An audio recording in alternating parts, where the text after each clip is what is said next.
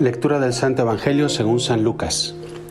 En aquel tiempo dijo Jesús a los fariseos, había un hombre rico que se vestía de púrpura y de lino y banqueteaba cada día. Y un mendigo llamado Lázaro estaba echado en su portal cubierto de llagas y con ganas de saciarse de lo que caía de la mesa del rico. Y hasta los perros venían y le lamían las llagas. Sucedió que murió el mendigo y fue llevado por los ángeles al seno de Abraham.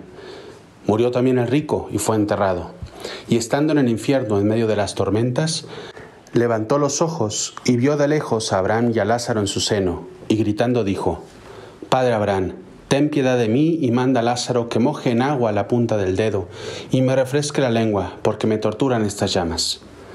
Pero Abraham le dijo, Hijo, recuerda que recibiste tus bienes en tu vida y Lázaro a su vez males. Por eso ahora él es aquí consolado mientras que tú eres atormentado. Y además, entre nosotros y ustedes se abre un abismo inmenso para que los que quieran cruzar desde aquí hacia ustedes no puedan hacerlo, ni tampoco pasar de ahí hasta nosotros. Él dijo, Te ruego entonces, Padre, que le mandes a casa de mi Padre, pues tengo cinco hermanos, que les dé testimonio de estas cosas, no sea que también ellos vengan a este lugar de tormento. Abraham le dice, Tienen a Moisés y a los profetas, que los escuchen. Pero él les dijo, No, Padre Abraham, pero si un muerto va a ellos, se arrepentirán. Abraham le dijo, si no escuchan a Moisés y a los profetas, no se convencerán ni aunque resucite un muerto.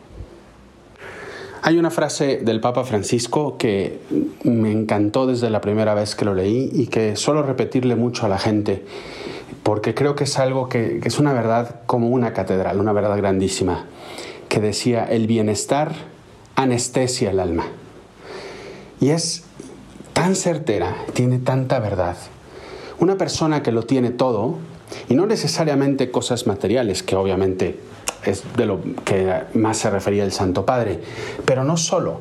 Una persona que no necesita a nadie, que le va bien todo en la vida, que es autosuficiente, que todo gira en torno a él, que es una frase que también digo mucho, el sol de su sistema eh, solar, porque todo gira en torno, que no tiene ninguna necesidad grande en su vida, está llena, está llena. Si tú quieres llenar un vaso, pero ese vaso está lleno de agua, pues no vas a poder llenarlo de otra cosa. Tu vida muchas veces, nuestra vida, está llena de mil cosas y, nos sentimos autosuficientes porque no necesitamos a nadie, ni siquiera a Dios. O creemos que sí lo necesitamos y claro que le pedimos y Diosito siempre nos acompaña. Pero en, la práctica, en la práctica, en el fondo de nuestra vida, vivimos como si Dios no existiera. Vivimos como si Dios no fuera alguien de verdad importante en nuestra vida. Porque si lo fuera, tomaríamos otro tipo de decisiones le daríamos importancia realmente a Dios y a sus cosas. Le daríamos importancia también a las personas que Dios pone en nuestra vida, como son nuestra familia, como son nuestros auténticos amigos. Dejaríamos más de lado ese yo egoísta absoluto, porque también hay un amor sano en nosotros que hay que tener, porque Dios nos manda primero a nosotros, pero ese, ese yo, tú sabes a cuál me refiero, a ese yo profundamente soberbio, egoísta, que es una planadora de los demás y una planadora de Dios en cuanto quieres tocar algo de tu tiempo, algo de tu, de tu zona de confort. El bienestar, ese bienestar nos anestesia nos anestesia. ¿Y sabes qué pasa? Que una persona anestesiada no se da cuenta que el tiempo pasa. No se da cuenta que la vida va pasando una a una las hojas del calendario sin darnos cuenta que no estamos viviendo. Somos muertos vivientes. Somos unos zombies que van pasando los días y no estamos realmente viviendo, solo sobreviviendo a esta vida. Para mí, esa es la gran lección del Evangelio de hoy. No tanto que el tema del infierno y de que las malas obras de Lázaro, que también, obviamente también, pero lo que le llevó a todo eso a Lázaro es que él vivía lleno de sus riquezas, lleno de su vida, lleno de sus placeres, y no se daba cuenta de que esa llenarse, esa plenitud, no le dejó ver a los demás por primera, primeramente a Lázaro, que es a lo que este Evangelio más se refiere, a esas personas necesitadas, pero ni siquiera tienen que ser las personas necesitadas, porque son las personas de su familia.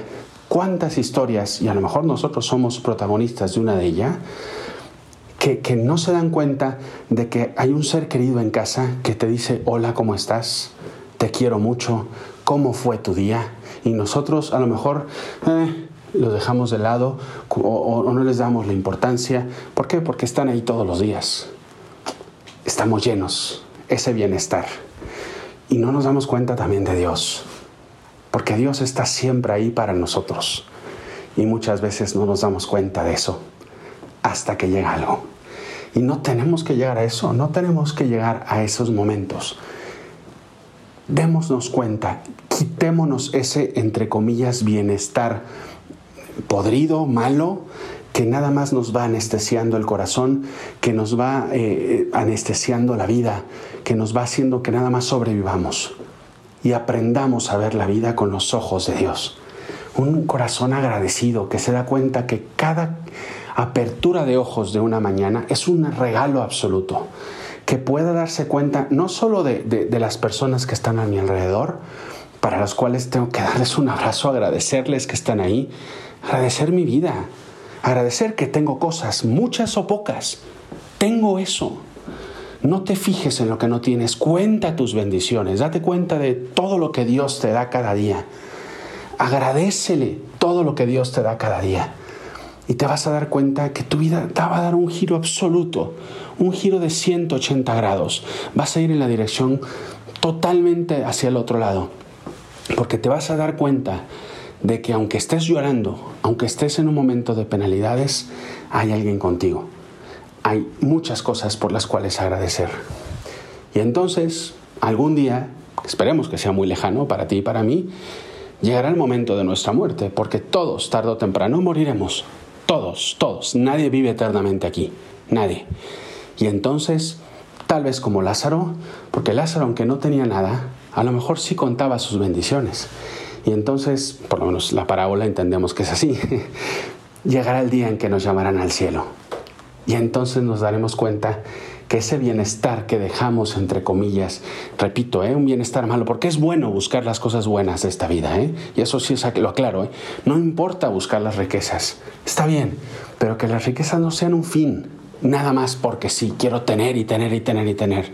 Quiero tener para disfrutar de esta vida que Dios me ha regalado, disfrutarla con alguien, con alguien más. Porque la vida, y con eso termino, consiste en amar. Consiste en amar, dejarse amar y ser amado absolutamente. Por los demás, por Dios y amarme desde Dios y con los demás a mí mismo. Espero de verdad que esta reflexión te haya ayudado, que te haga replantearte a lo mejor muchas decisiones que estás teniendo y que esta cuaresma que estamos viviendo sea una oportunidad grandísima para de verdad centrarte en aquello que es grande, en aquello que no anestesia tu vida, sino que realmente te da la plenitud aquí y te la va a dar en la eternidad. Soy el Padre Juan Antonio Ruiz, eh, que esta reflexión nos llegue al corazón a todos, que este Evangelio nos llegue a todos y sigamos viviendo esta cuaresma de la manos de Dios. Rezo mucho, le pido mucho a Dios para que Él siga acompañándote en estos días de cuaresma y te pido también una oración por todos nosotros. Nos vemos a la próxima.